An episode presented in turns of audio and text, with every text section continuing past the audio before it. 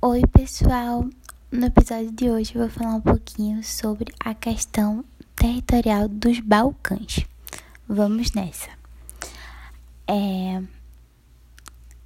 A Península Balcânica se localizava no sudeste da Europa, hoje compreendendo países como a Sérvia, a Romênia, a Bulgária, a Turquia e até a Grécia.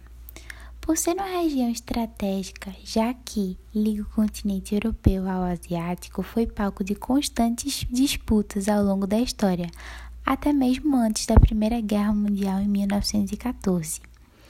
Ela tinha ligação com o mar Mediterrâneo, que era uma importante zona de comércio.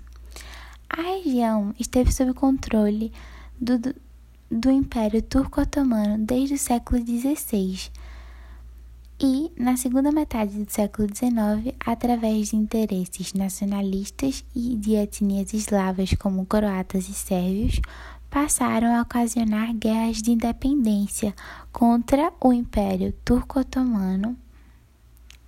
Turco-Otomano.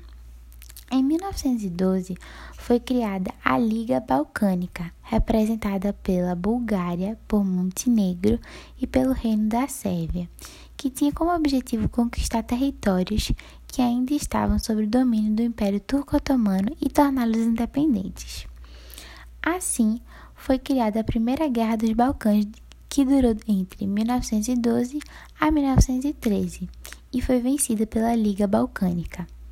Se aproveitando dos desgastes das forças turcas otomanas que estavam em guerra contra a Itália na chamada Ítalo na guerra chamada Ítalo-Turca, que durou entre 1911 e 1912, que era pelo controle da Líbia e o norte da África. Após a guerra, o território otomano se reduziu aproximadamente à atual Turquia e seus domínios foram anexados aos países vitoriosos, que entraram também em conflito entre si até a assinatura do Tratado de Bucareste em 2003, quando redefiniram os limites territoriais e ocorreu a criação do Estado independente da Albânia. Com a derrota do Império Turco-Otomano, as tensões voltaram-se diretamente para o Império Austro-Húngaro, que controlava a Bósnia e a Herzegovina. Eu também vou deixar esses nomes que eu tenho dificuldade de falar no Instagram para vocês não terem dúvidas ao escutar. Mas voltando. É, que controlavam a Bósnia e a Herzegovina e buscavam dominar a região balcânica como posição imperialística e estratégica. Porém, os seus planos batiam de frente com o Império da Rússia, que apoiava a independência dos países eslavos, com o seu próprio interesse, obviamente, das rotas. Ainda sobre a tensão na região austro-húngaro, que se aliou ao Império Alemão, que já havia uma rixa com a Rússia, entre aspas, na, na construção e na manutenção da ferrovia Berlim-Bagdá, que passava por toda a extensão da Península Balcânica, ligando a Europa Central ao Oriente Médio. Isso foi visto como uma fronte ao Império Russo que buscava se consolidar como força dominante das rotas da região.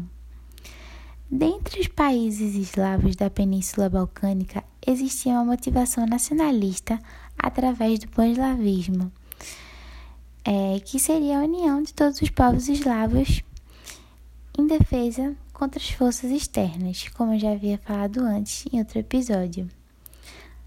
Então, era isso que estava acontecendo, até que aconteceu a morte do arquiduque Francisco Ferdinando, que era austro-húngaro, ocasionada pelo Ga Ga Gavrilo Príncipe, que eu também vou deixar o nome no Instagram para vocês não terem dúvida, que era um sérvio. E assim iniciou-se a Primeira Guerra Mundial.